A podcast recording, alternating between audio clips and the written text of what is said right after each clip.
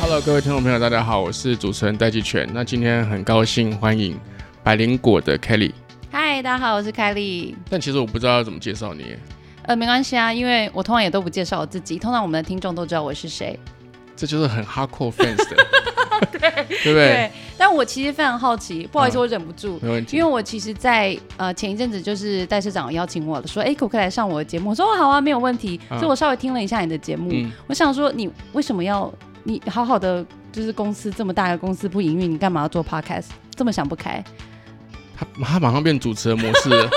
这样不行是好，不可以是？可以可以。 我真的很好奇啊啦。好，这个这个我可以。那因为你现在是 podcast 台湾 podcast 第一名，哦，是今天早上啦，啊今天早上，昨天是第二名，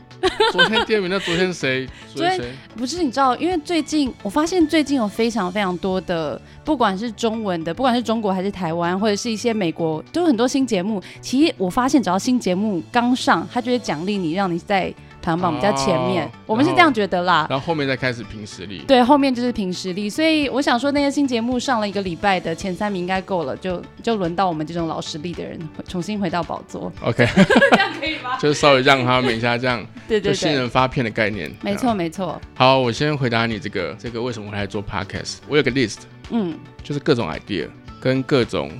我可能感兴趣或值得做的事情。然后这个 list 会会调整，它跟那个排行榜有点像，但是这 list 只有我自己知道。然后 podcast 这个东西，其实对照在在这个传统的这个所谓媒体行业里面，它属于广播。是当然，它的你只要你只要做了或听了，你就发现属性完全不一样。可是它基本上都还是要去占据听众的耳朵的时间。台湾的广播广告的产值一年大概二十五亿到五十亿，嗯它的这个振幅蛮大的。是，可是其实如果相较于电视或报纸或杂志，譬如说动辄两百亿，譬如说电视一年大概是两百二十亿，有时候好的时候到三百亿，它的占比其实也没有那么大，它就是很固定的一块这个广播广告的市场。那我注意这个事情大概注意十年左右。哦，天哪、其实 Podcast 那时候在手机还没有出来的时候就有了，那是在哪里听？在网站上听吗？就是在网站上，就是你要你要打开你的电脑哦，天哪！或哦 Notebook，那就那就失去这个 podcast 的意义了嘛，没错行动没错上的意义。对，那后来后来 iPhone 是零七年的时候出的第一支嘛，那时候我就开始去注意说 Podcast 这种东西怎么样会移到手机上面，然后怎么样去改变这个使用者的行为，或者是新的使用者发生了什么新的行为，然后我就发现其实呃台湾你看看你看这个网络开始侵蚀整个广告市场，从报纸杂志。然后到现在开始会吃到电视，也越来嗯越多 YouTuber，我们现在所谓的网红，大部分讲的都是指 YouTuber 了。是啊，可是其实还有一些很传统的网红，比如说 Blogger，哦呃嗯、对，更对我更想说更传统，哇对对，对，很传统，对。然后，所以在这个这个市场里面，我后来发现广播为什么这么久都还没有被这个网络广告或网络的模式入侵？嗯，最大的原因是因为它的 device 其实是主要 device 是汽车，其实不是手机，对，尤其是通勤上的人对对非常对需要，这是不可取代性是很高对的。就是开车上下班的时候。所以其实你要等到这整个 device 就汽车 device 从这个类比的呃广播电台开始变成 digital，可以连到这个行动网络的时候，这个广播市场才会开始被 podcast 侵蚀哦，哎天哪，我第一次听到这么有逻辑的一个分析方式，产业上的。对但对但对，你有没有感觉到最近 podcast 的节目跟那个都越来越多？对我发现，因为其实我的 podcast 大概是在一年半以前开始做的，哎、嗯快两年了耶，所以对两年前开始做。那那个时候其实台湾还没什么人在做，就是马里欧最早嘛对，至少比较可以常看到他的。是喝一杯是不是？对，马里欧陪你喝一杯对，所以他喝一杯是 podcast 的形式。哎、对他喝一杯 是 podcast 的形式 OK，所以他就是算是比较早，然后大家有在听的节目。那除此之外，其实真的就是没很有少了。对对，可是以前，那我发现在台湾听 podcast 的大部分还是以想要学习英文那就是对对，对大部分还是这个为主嘛，所以大部分的呃美国，因为他们欧美市场 p 开是非常非常蓬勃，我想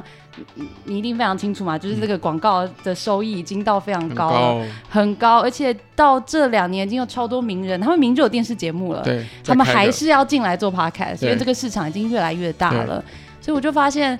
那我跟我的 partner 就是我另外一个主持搭档，我们就想说啊，那我们也来做一下，那我们就嗯来骗那些想要学英文的人，所以我们就叫自己白 i l news，就对会让人以为，哎、我竟然可以学英文，可是我跟他其实也都不是老师的料，对，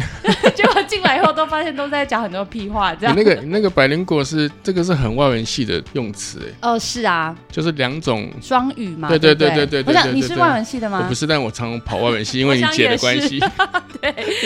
所以我想说，我们用这样的方式，自以为学英文的人就会觉得哦，百灵果 news 就是啊双语学习的感觉。就后来我们很多听众被我们骗进来以后，跟我们说，哦，我们以为是什么百灵油叶配啊，或者是我说没什有么啊，什么灵动，我以为是一些邪教组织啊 什么之类。所以其实有时候自己定位跟观众感受到不其一实样是不太一样嗯的。，那你们节目里面有大量使用晶晶体吗？哎、对，非我们非常热爱使用晶晶体。其实，其实，其实我们初衷是希望可以。呃，分享国际新闻。然后原本因为 Ken 是加拿大长大的，对所以原本是他讲英文，我讲中文本来。是那我这样们刚开始其实大概前五集都有做到这个模式，就后本来来就就被嗯说这样压力很大啊，什么听了很像在听什么教育电台，他们不喜欢。嗯，后来就比例一直调降，一直调降，到现在几乎是百分之百都是屁 话，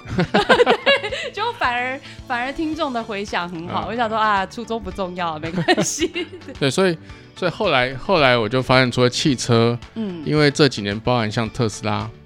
还有更多新的车款，其实开始都是它就它就不是用传统的这个广播电台当成主要的这个收听工具，而是它会有一个它是以跟手机可以 synchronize，不管是用蓝牙还是用其他的方式为主，就是说嗯也许可以放你 Spotify 的音乐，它的这个汽车的这个数位化，它的这个视听的数位化的占比越来越高，我就判断说台湾的这个市场会开始会越来越热。哦，然后所以其第实二个跟嗯汽车市场息息对相，关。就是说，因为你看，我们换一只手机，平均大概是三年，全世界的百分之九十的手机都会换过一轮。嗯，也就是说，平均是一年会换三分之一的手机，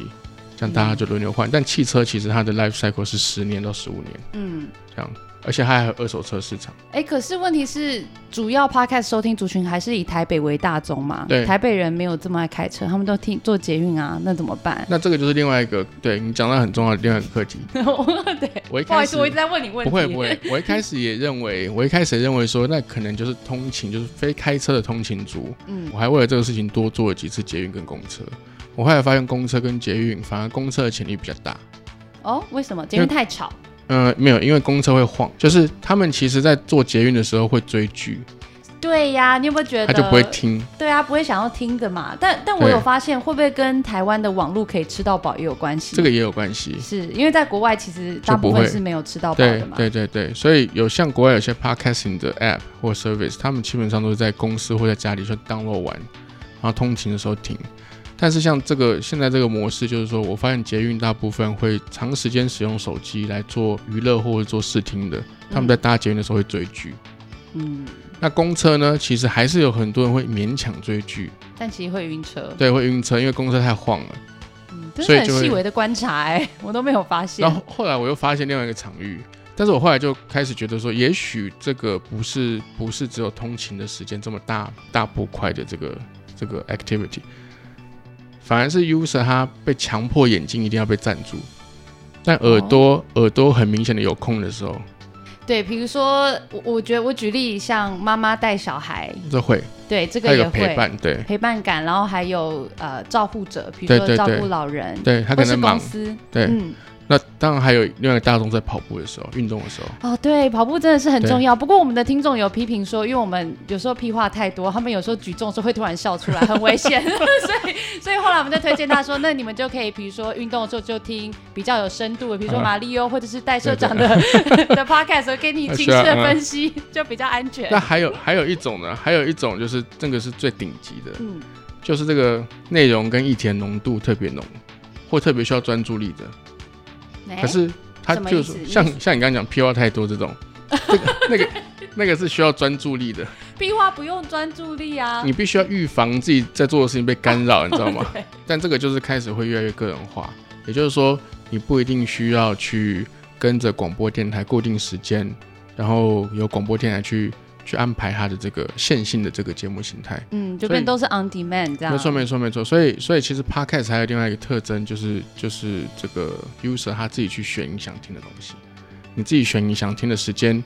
想听的状态，还有想听的内容。嗯，所以大概就是可能一年前吧，一年前我的那个同事张玉宁，他就来问我说：“哎、可不可以做 podcast？” 我就开始把刚刚那一长串的事情跟他 就已经又跟讲他一次讲给他听。对，然后但结论就是好啊，你去做啊，我也不确定会有什么效果。如果做得好的话，那我们就大做；而、如果做得不好的话，我们就控制一下那个频次，比如说一周一次啦，一个月一次。一周一次其实已经算是我个人觉得蛮高的一蛮个高频率频的是啊，是啊。不过，所以现在的状态就是你要决心要撒下去，开始认真做 podcast 了。然后我们在做的时候，做一做做一做，然后这个事情又有另外一个意外，就我创业我还有另外一个另外一种作风，嗯，就我找到好的人，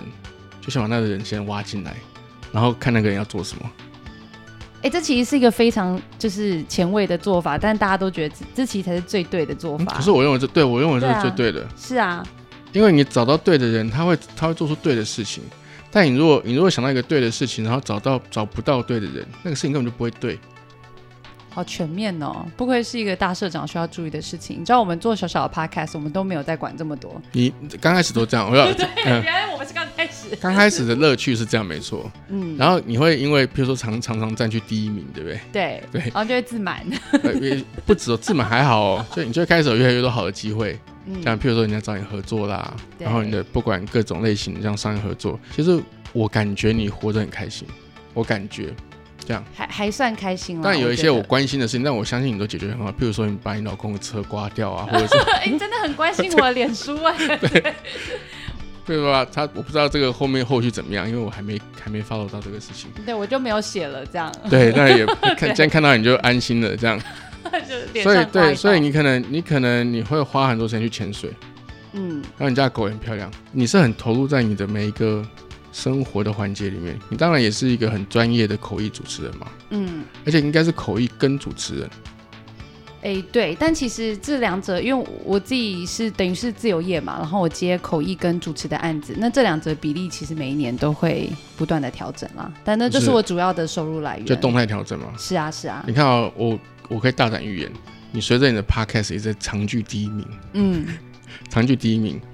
然后你的工作大部分都是高曝光性的工作，对，所以我相信你可能有一些感觉啦，就是你的主持的工作越来越往这个政治权力的核心移动。政治然后权利倒对是没有啦，没有啊，但就是大家都一定都是像你现在固定会找你，大概比如说柯文哲市长啦、郑文灿市长啦，呃，对，就是有帮他们做一些活动嘛。对对对那而且其实这是有做过一些选择的。其实大部分，尤其是做这种双语主持人，他们对都很小心。以前老一辈的说法就是啊，你就是不能碰政治啊，对对对你，要很中立对。但自从我开始做媒体以后，我就发现其实不可能有真正的中立。不可能啊，你一定会有自己的立场，那这些都是选择，有得也有失，没有什么一定可以或一定不可以。对啊，对，所以你随着你这个这个怎么讲身价，别别这水样说，别水这样涨说。船高，你就会开始有越来越多的 happy problem。一开始你会觉得很 happy，什么叫做 happy problem 啊嘛？譬如说，譬如说你可能案子越来越多，嗯，然后你可能就开始团队要扩编，对，那你就会开始有很多假设，原本的假设跟事实不符，嗯。那你就开始碰到 problem。哦，所以你这现在现在是一个就是算命师的角度，不是不是我我就只能说你不提用醒假提设，醒基本上都已经发都生了。发生了嘛？对 我越听越觉得冷汗直流，啊我想对说已经发怎生么了怎么说的这么准？对，其实这些大概去年到今年年初都开始碰到就已经对都已经碰那到。你现在到底有几个团队啊？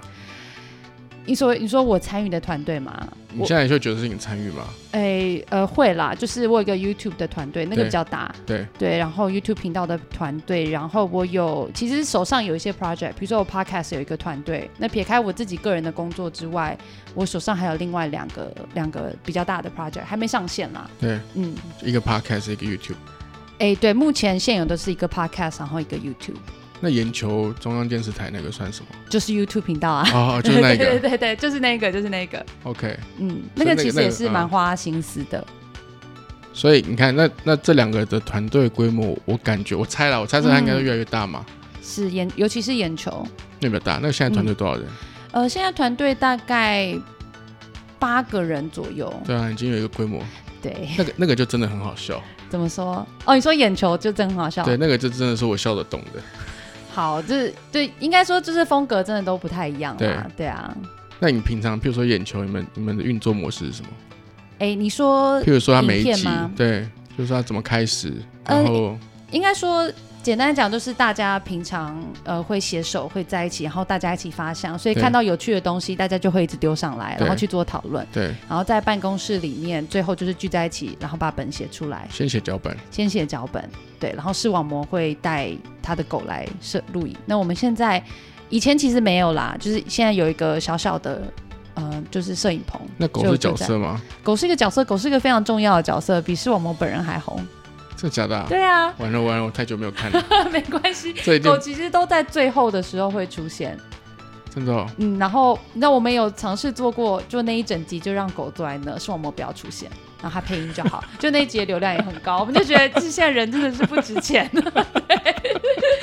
这其实日本很早就开始做嗯了，嗯嗯，对，但是没想到就是台湾也真的做到了，我觉得蛮有趣的那。八个人怎么分工？哎，其实我们会有我们会有财务啊，然后会有 PM，财务了对，这因为一定要钱一定是要某一个人到两个人啊集中管理嘛，负责那对其他人其实都不要担心钱的事情对。对，然后会有呃会有 PM，然后也会有提案的人，会有制作人，会有后置。然后我们最大的最大的心力其实都是在写手上面，嗯，嗯，哦我觉得这是公司最大的资产，先说写脚本，就写脚本的人，那写脚本的人有多少人？还有设计，写脚本基本上算是三个人，当然三个视人网写膜脚他也本会嗯去改，对，有三个人，这已经是很完整的节目制作编制嘞，嗯、搞不好对啊还比、搞不好还比现在大部分的这个不行就剪 掉政政论节目的编制还大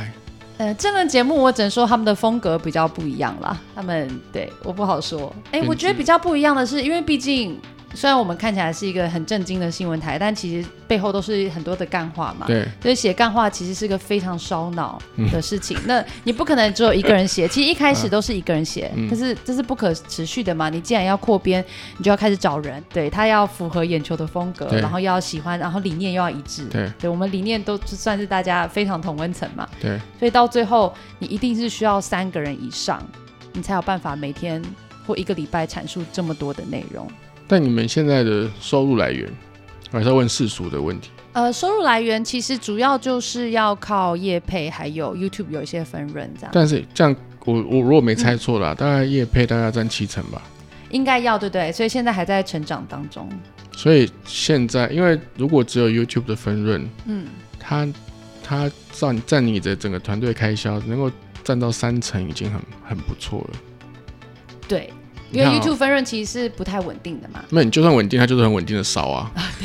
对，对这是没有错，这是很稳现定的实的一上个啊问题。对，但但我觉得有时候 YouTuber 就会面临到一个问题，就是你今天是什么都要接，对还是你要有选择性的接？我想公司其实也是一样啦。对那尤其是我们我们我们自我我们自我的人设就是一个假中立的新闻台，对讲很多屁话，嗯嗯，那你就还是要选择你的金流来源。所以嗯我觉得我们整个团队在这上面是非常有共识的，然后也蛮小心的，嗯我们不会乱拿钱。那大家是不是这八个人都有其他的，不能说副业？我觉得这个词现在已经有点、有点、有点哦内爆了。你说有接其他的，应就该是说，就是各自有各自其他的工作收入来源。诶、其实没有，其实大部分都是全职在在做这这个件，嗯，这其实是非常花时间的。嗯嗯那我嗯自己是有其他的，我还有其他的工作，对呃，视网膜他一定也有他自己的主持对他的工作，对其实大家是很开，就是哎、如果你接到好的工作，你就去接，反正你就是不影响我们公司既有程序就好。就好了。嗯，目前是这样，但即使如此，大部分的人还是全职投入，因为根本没有时间。嗯嗯嗯，所以就是八个人里面，大部分人都全职投入在这大个。部分，大部分。那你现在另外一个另外一个 project 就 podcast 的哎、你说 podcast，我自己对百灵果 news 这个对 project，对对嘛嗯，这个这个现在团队多少人？哎、就我跟 Ken 两个人啊，刚开始对，我们一直都是这两个人，就我跟他到包现在，包办所有的，他包办所有的事他情包。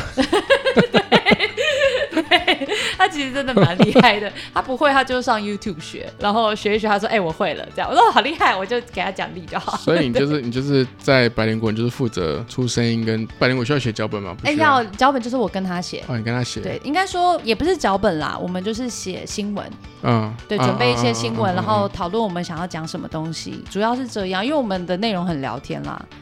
然后另外，因为我们也有读书会的单元嘛，那个嗯就要花比较多心思准备。嗯我们要找书，然后决定书了以后，我们要决定呃这一集的流程是什么，因为对读书会就不能这么聊天。对。对大概是这样。其实就我跟他两个人而已。但这有成立成一个公司吗？诶，其实应该说这个 podcast 的内容，百灵果 news 一开始是全国广播，对，台中的一个广播公司跟我们，等于是合作跟我们签约啦，对所以内容其实是卖给他，啊啊啊，嗯，嗯，所以也没有成立公司，我们就等于个人接案的方式嗯在做这个专案。但是，呃，全国广播是一个非常，诶，我自己接触起来，我觉得应该是最开明的一个广播公司，嗯他也很很不管你们要干嘛，你们要自己放 podcast 那是你们自己的事嗯情，我们也不管，，嗯只要不要比我们早播就好。嗯，嗯就这个限制而已。对，然后你在 Podcast 上面的内容，你在网络上的内容，你们中间要置入、要接广告，我们其实他们也不管，反正网络上就归你们了，网络上就归你们。嗯所以他们就管实体的这个。是的，这可个是我发现很多传统一点的广播公司，他们是没有办法接受这样的一个做法。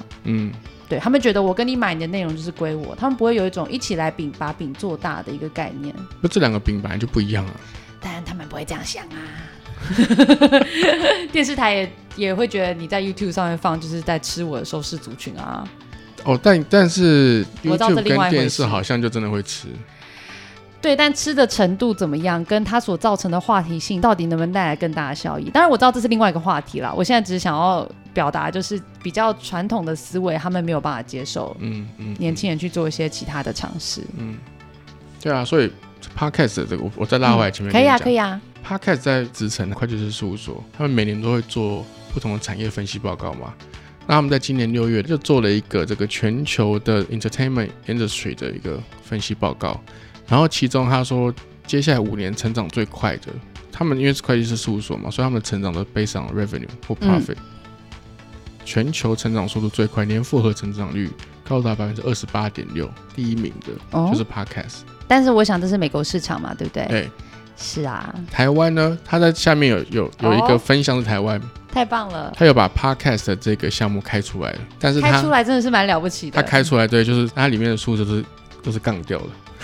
啊，天哪，我我自己是蛮乐观的。嗯嗯，我我自己在这个产业也没有很久，待两年。那我自己的感觉是，今年有很多新的呃新的节目出来，那我可以感觉明年，我今年大概年中之后，有一些广告主开始有对不对？对对，开始有一些广告主开始联系，然后钱上面，因为他们一定觉得 podcast 很便宜，对啊，对，跟现在一些 YouTube 比起来，那真的是便宜多了嗯便宜多了。他们觉得这根本就是小钱，他们就对想要大量投入，对他们想要呃单独制作。我自己接触的感觉是这样，所以我想明年应该可以小小的成长一嗯波。嗯嗯，当然，跟美国还是有非常大的落差，因为美国已经成长了六七年了哦，应该是从这个 series 就是 This American Life 他们嗯，他们做了一个十集的犯罪特辑，然后呃我我据我我我自己有稍微研究一下，是说全球有十亿下载量。呃就是第一名，全球目前 The 第一 podcast 第一名名的那个节目，是犯罪了，对，是犯罪的。哦，那个节目超级好听，呃，好像叫应该就是 series 吧。然后那个十亿下载量，嗯因为那个节目让广告主发现，天呐，有这么这个大的市场潜力，也太大了吧！它这是哪一有年出的？我觉得至少有五六年前，对不六嗯六六年前，六七年前，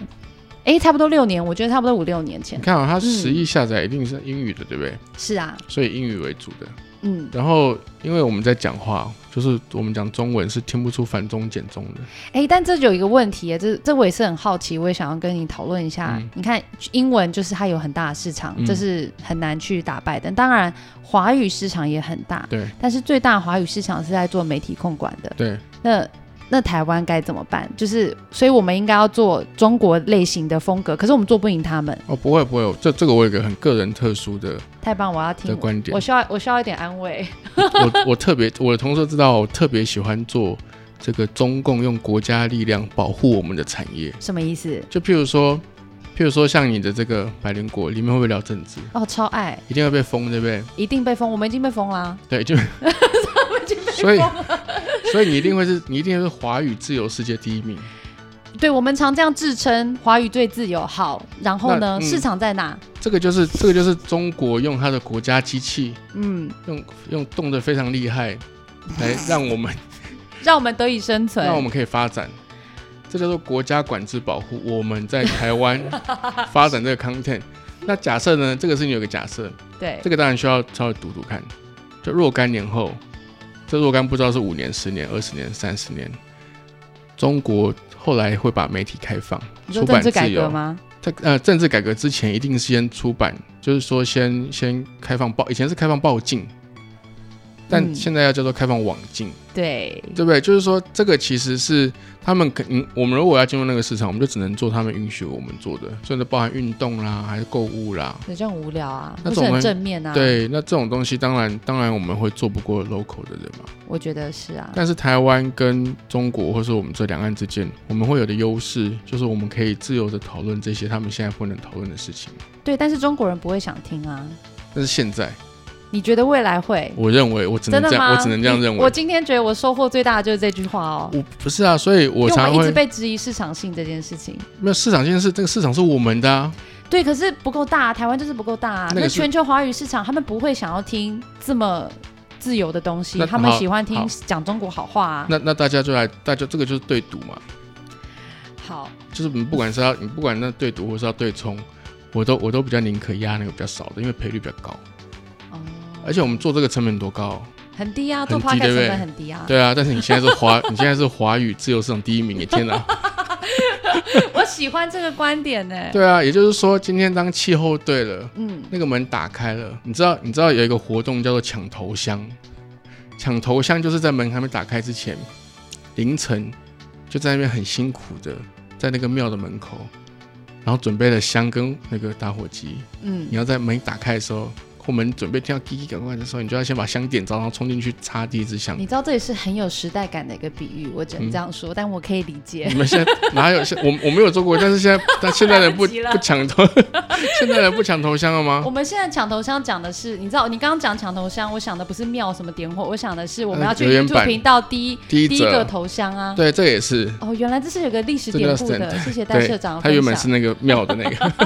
我完全没有 这他个原连本是接。庙的，哦所以对，所以以这个事情，当中国那个媒体管制的门打开的时候，其实我觉得 Winner 会在台湾呢。欸我本来觉得 Winner 会出现三来自于三个地方，可能是台湾，可能是香港，可能是新加坡。就现在应该就是台湾了。我觉得现在就是台湾。好，我很期待这一天。就是我还是拉回来你讲那个，因为你现在的节目是华人自由世界的第一名 p o 我 d c a s t 第一名， 我们自己这样说啊啦，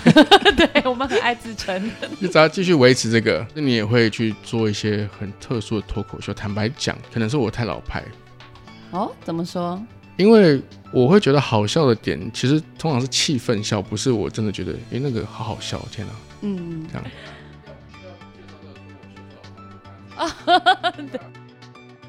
好啊，好啊。哎，讲是讲我还是讲这一档都可以吗？都讲，好啊好。嗯 p o d c a s 有个很大的好处，就是它没有时间限制。呃，是啊，是啊，我自己其实是在去年开始去参与脱口秀这个演出。那为什么会开始这个就是参与这个脱口秀呢？我从来没有在任何地方讲过。那我今天就要在你的节好目上啊讲。来好， 我连我自己的节目上都没有讲过。其实我原本就很喜欢看美国的脱口秀，然后我也很喜欢看什么 John Oliver、Trevor Noah，就是那种政治、哦政论脱口秀，我觉得超级棒，也觉得没错台湾是唯一，就像你讲的，华语市场唯一可以这样做嗯的市场。嗯，那一开始呢，其实这个呃关键评论网啊， 我直接指名道嗯没姓。问题嗯关键评论网其实有曾经找过我做类似国际新闻评论的东西对，但是他们想要有趣，但是又不想要风格太强烈。那当然，他们又觉得。嗯，找我，我那时候也没什么知名度，又想要有趣，但又不要风格太哎、强烈。嗯我觉得他们给我的感觉是，他们他们觉得哎、找我是风有一点风格，可是对我的风格，我们试录几集风格出来后，他们可能又觉得。太强烈，太强烈，或是他们毕竟还是想要走一个假中立的新闻媒体的路线 嘛，对不对？把那个 讲， 对把啊，逼掉那个讲， 啊哦哦，中立媒体路呃线伪中立，用伪中立好哦，了。好，伪中立 还不是一样很糟 糕。所以后来他们觉得，那还还不如他们自己的人做。嗯那其实我已经花了非常多时间在上准面，备所以我告白送。啊，你就把它做出来。哎、也没有。那我就觉得其实，呃，在试录的过程，我发现我自己觉得自己很风趣，但对其实还是不行，不够强。嗯，那要怎么样可以变强，节奏感变好，让大家愿意继续看你在荧幕上讲一堆屁话，那就是要去讲练 stand up comedy。嗯对我当初的初衷是这样，哦，当然，我同时也发现，哎，原来台湾有哎、台湾嗯有自己的 open mic，就是去练习的这场也是这域。这几年才出来的，哎，没有，其实他们已经做十几年了，十几年了但以，前都没有人知道，以前从来没有人知道，他们就默默自己在地下室做，自嗨这样，对，自嗨啊，天哪撑了，非常久，撑到现在，伯恩红了嘛。嗯，那当然，整个产业也是有有被有带起来 carry 到，对，对有被带起来。，那我也正好在这个时间点，呃，就伯恩算是刚红没有很久，刚开始的时候加入他们的团队，嗯然后就一直讲到现在。对对对嗯嗯嗯，然后我自己是非常喜欢啦。那讲的过程中，其实是会有蛮多很多挫折感，可是也很有成就感。那对嗯我的主持其实有帮助。原本想说讲脱口秀都是一堆屁话，嗯对这种正式仪式的主持怎么会有帮助？发现哎，帮助可大的。嗯，对讲 podcast 主呃，我自己的做节目也有帮助怎。么说？我觉得是主要是节奏感，你会开始把听众的感受放在心里。啊啊以前我就是个想讲什么就讲的人，那喜欢我的人就喜欢，不喜欢就不喜欢。嗯可是你去讲 comedy 讲 stand up，你是跟你是直接可以看到台下这几十个人的观众他们的的反脸应嗯的反应，他们觉得你很无聊，他们就给你一张臭脸，或者拿手机出来划，非常直接，非常残酷。所以因为这样的一个训练，我自己觉得我有成长，那我也很喜欢这个成长。这个你这个成长也太激烈了吧，但是你 当当大家开始哄堂大笑的时候，我觉得那个你就觉得嗯成就感是做任何我现在在其他的领域没有办法得到。我跟你，说，我跟你，我不知道你碰到的困扰没，嗯，快说、就是快说，因为你要预言我未来了不。会，我没我没办法，我我只能跟你分享我的，因为同样的这个过程呢，我是在演讲里面得到的。然后演讲，我有时候会接一些看起来很难的演讲，譬如说某一个什么外县市，就是要车程一个半小时，然后里面的年龄层都是五十五岁以上，哦，这好难哦。很难，因为他们几乎百分之五十以上都会睡着。然后每每一个睡着的人都以为他是那唯一一个唯一一个睡着，但是我在台上，我很明显地看得出百分之五十的人眼睛都闭上了，碎成一片，对，那个这个对我来说是莫大的，我没有怪他们，但对我来说是， 我没有怪他们。我我真的没有怪， 但是这对我来说真的是莫大的冲击。对，所以我必须要调整，我要慢慢的，就是说跟年轻人演讲，即便题目一样，还有跟这不同的年龄层，还有不同的地区，跟他们的产业别，嗯，那个反应都完全不一样。然后我最近有碰到一个困扰，他们会在莫名其妙的地方笑，我没有办法，我本来没有准备那个地方要让他们笑，而且这个点越来越多了，我不知道，我现在哦代还表不你知道，越来越幽默，但你还没发现。但我不知道该怎么处理，因为我没有让你笑啊。我我现在是要， 我现在是要讲很正经的事情哎、其实我到现在我还没整理出大家笑的点是什么。我现在讲的只是说这个题目就是这么严肃无聊，嗯，大家听到这边的时候就觉得，看为什么要谈这个呢？好无聊，让我还给我凯莉这样。 但是，但是讲不出那些东西啊。但是当时就中间有大概有四五个点，就是全场哄堂大笑，哎，这很棒哎，你不觉得很有成就感吗？但还这是个你惊慌失措这？个惊慌失措，就所以我懂你讲的那个成就感。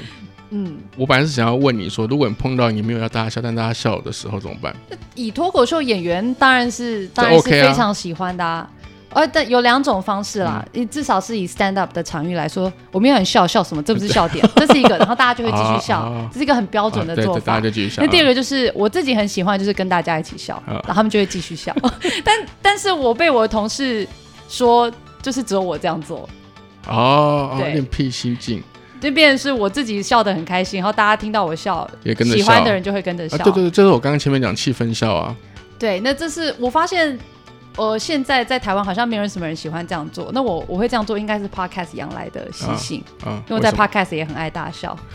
然后我发现笑一笑，你就可以把很尴尬的感觉笑掉，笑掉了。然后久了，大家也喜欢，然后我自己也喜欢，嗯嗯嗯所反正以就是一个 这是一个习惯，对啊。好，好你我继觉得你就继个人自我特你继续色讲脱口秀，你刚刚讲说这个哦。哎对你演讲什么？么都有帮助。对对，我觉得对很多东西都有帮助，对口才也有帮助。嗯，我现在嗯、呃现在进行的其中一档一档秀哈、叫做。极乐四级片，好， 然后它就是一个专讲低级下流东西的场。那其实大部分大部分都是男生在讲，然后讲一些很意男、很低级的东西。嗯然后你看你们制作人在点头，然后我听了都会想翻白眼，有的很好笑，有的就觉得你这男人都不懂。嗯所以我他们邀请我的时候，我就非常高兴，我就以女生的观点，然后写出各种攻击男生的段子，那受到女生热烈的欢迎嗯，然后我们票也卖得非常好，已经现在已经讲呃，就是讲十一场，应该还会再加开，但这也是还没有公布，因为都卖完了啦。线上不能看，对不对？哎、基本上线上就是等你的整个结束了之整后，整季的节目整结季束要结束，你不能再卖票了。我可能会片段播，但是有的东西我是觉得会有点伤害到我的专业形象，我不会放，为我什自己么啊、会选择一下。那你为什么不在线上收费呢？你说在线上说，哦，我觉得脱口秀有一个，尤其是 stand up 有一个很大的重点在，现就场是要现场跟互动。就像你刚刚讲的气氛笑、氛围可是笑可，是那个你是线上没有办法体会的。我知道这个当然嗯是最好的方式，对，但像美国那些脱口秀，其实当然也有分现场的，还有事后在线上看录下来的。哦，当然当然，你觉得它有一个传播的效果？对对对对对啊，，但我觉得这个传播就是需要选择嘛。你看那些美国现在在放 Netflix，现在 Netflix 放超多，他们只放 special，就是一年一次，哦他们那是精华中的精华。你平常的表演是不会随便放在上 OK 面的。 OK，所以平常还是去现场看。对，平常还是要去现场看，然后去感受那个氛围，就非常推荐给大家。然后，呃，现在大家如果对脱口秀、对喜剧有点兴趣的话，你们常网络上看到的，不管是什么伯恩呐、或者是黄义豪、黄豪平、龙龙，你觉得什么酸酸，他们都会去 open mic 练习，所以那里就是一个网红聚集地。然后你自己喜欢，你也可以上去讲，那就是一个这嗯么嗯开放的嗯地方。那上网搜寻什么可以？卡米地，他们在台北的话就是卡米蒂米的蒂，嗯对对对，卡米蒂喜剧俱乐部，收取卡米蒂就有，因为节奏这一间，嗯台北就只有这一间。哎、伯恩最近好吗？伯恩，我看起来 OK 啊，我觉得他已经 OK 了。其实那个、 OK 了其实那个事情我没有觉得有什么哎、现现在要讨论这件这件事，我可以讲超久哎、 我看一下，你竟然社社长难得分这么多时间。好，我觉得伯恩那件事情就是在讲到言论自由跟政治正确这对，两件事情的的嗯界纠限葛跟界限。呃，如果因为我毕竟是在美国念书，那当然我的观点就会是言论自由不一定是不是没有极限，但是也不应该用政治正确就政治正正确的观点去设限了。我是这样觉得。那我觉得伯恩这件事情，不爽的人绝对有权利不爽。但是这么大的动作，就觉得哦，come on，就 觉得还好吗？你们还好吗？有没有别的事情可以不关不注？过我我觉得你讲这个点非常非常精确。你是本来就这样想，还是你思考之后觉得这个没有是哎、其实不是，我也曾经觉得就是应该要政治正确，比如说就是不能用太太，那对不对？老婆、妻子就是老婆，什么是太太？好，这对女性是一种不尊重。为什我以么前为什么我以前也会这样觉得，为什么太太是对女性不尊重？就是早期大家会觉得太太是比较像是先生的附属品。哦真的吗？我嫁给姓翁的人，我就叫做翁太太。哦、我没有名字吗 o 这 k 样，那夫人也是吗？哎，夫人的话，感觉比较像尊称嘛，对她不也是对？翁夫人啊。是啊，其实这也是女性好像不需要有自己的姓名的感觉。你看我你的制作人狂点头、我哎，跟你讲，我觉得 我因为我欢迎觉你来得，看我脱口秀因为。我觉得我留票给这你我觉得这一套真的太复杂了，所以我对后来，所以我后来我就干脆略过。我每次跟 Rolling 嗯就是我是 Rolling 的先生，呃，对，当然这也哦是一种对，自你嘲看的你看我方多式嘛啊对，然后我每次只要跟他有公开的活动，譬如说晚宴或干嘛的。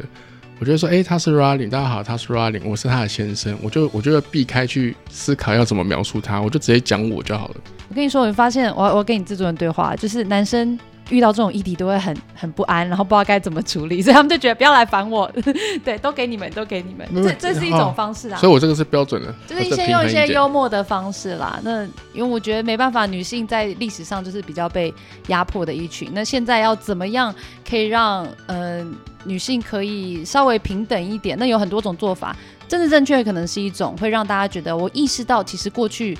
很多的场域对女性是不尊重的，这是一种做法。但当它极致到大家完全没有办法公开的讨论，你只能用这唯一标准的时候，我就觉得有一点矫枉过正。那那那我你自己觉是得嗯有调整过的，那你知不知道为什么在历史的发展中，嗯，女性会变成在阶级上会比较弱势？我一直觉得是生物学的观点，对，，它是，完全就是啊它，其实是生物与经济学的观点。是。所以人类，如果你哦我我讲一个政治很不正确的言论，那就是女生你想太多，你让女生太聪明，她就不想在家帮你生小孩啦，那人类就没有办法一直繁殖啦。这会很不正确 吗？那我对都要先稍微先那个有一点政治不正确，但我确实是这样想，没有错。但这并不代表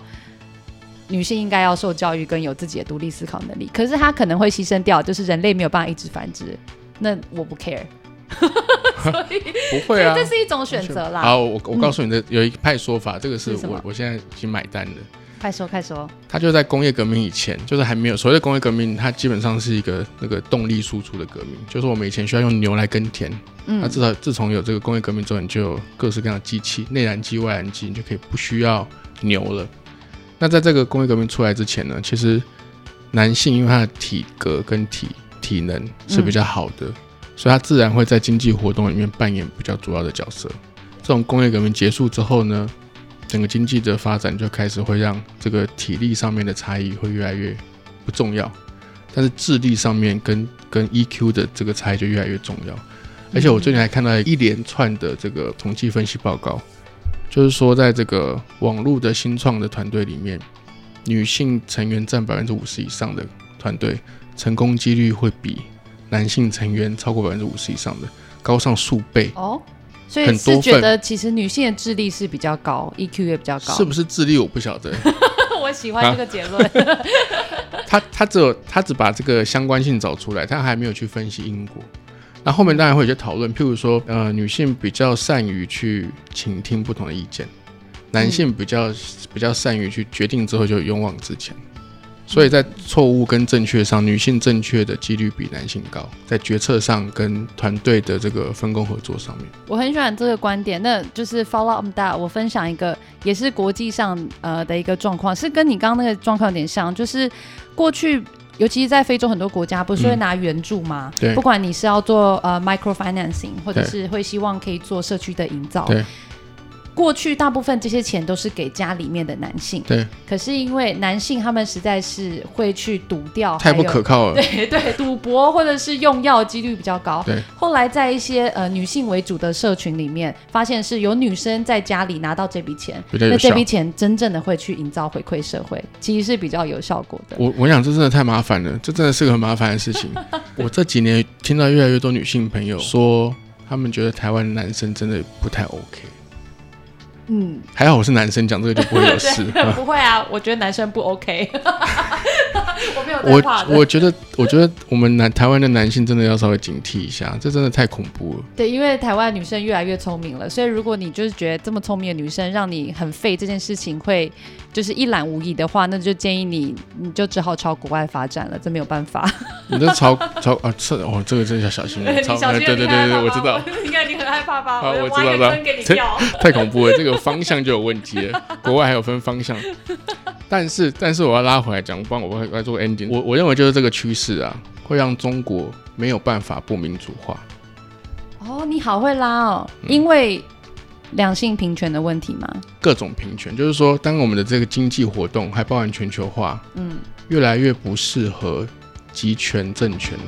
存在的时候，它的必要性就会下降。好，完蛋了，我你我知道你要做 ending，但我我不认同，好，你来，嗯，因为我觉得中国集权化的一个做法，它就是让人民不独立思考。嗯就是我只要温饱就好了嘛。所以当你洗脑到一个程度的时候，你在这一代，我觉得还是看不到大家会觉得平权必须要体现在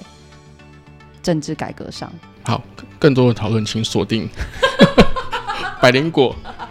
呃， 好。我百灵果 news 应该有讲过蛮多类似的东西，不过今天真的很高兴，就是受邀来到这边。然后，哎、你们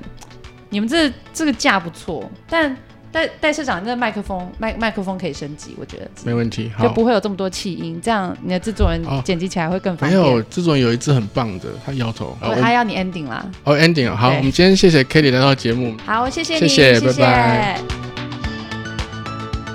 今天跟凯莉聊得非常多，包含她在百灵果这个 podcasting 上面的这个节目，现在是华人自由世界的第一名，也聊了她现在在卡米蒂作为一个脱口秀的演员，